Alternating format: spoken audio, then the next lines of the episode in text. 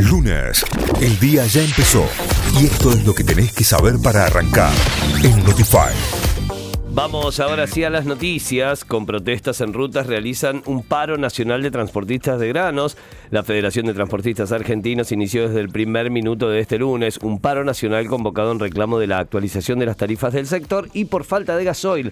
La medida se extenderá hasta tener respuesta y una posible solución.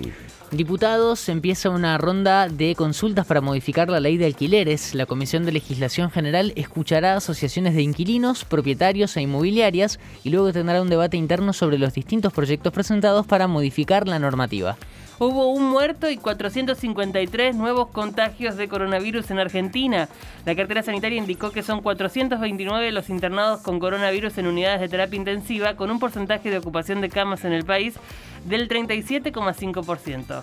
Cositorto llega el martes a la Argentina y va a declarar en Villa María. El líder de la generación Zoe llegará a la Argentina el martes luego de ser detenido en República Dominicana.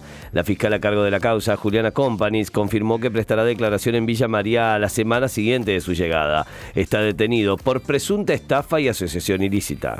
Chile reabrirá el primero de mayo las fronteras con Argentina, Bolivia y Perú. El Ministerio del Interior de Chile anunció que el próximo primero de mayo abrirá las fronteras terrestres del país que lo conectan con la Argentina, Bolivia y Perú y que fueron cerradas en marzo de 2020 debido a la pandemia de coronavirus. River derrotó a Argentinos y es escolta en la zona 1. El millonario ganó 4 a 2 a Argentinos y llegó a los 19 puntos. Así quedó a 2 de Racing, único líder de la zona 1 que ayer derrotó a Platense por 1 a 0.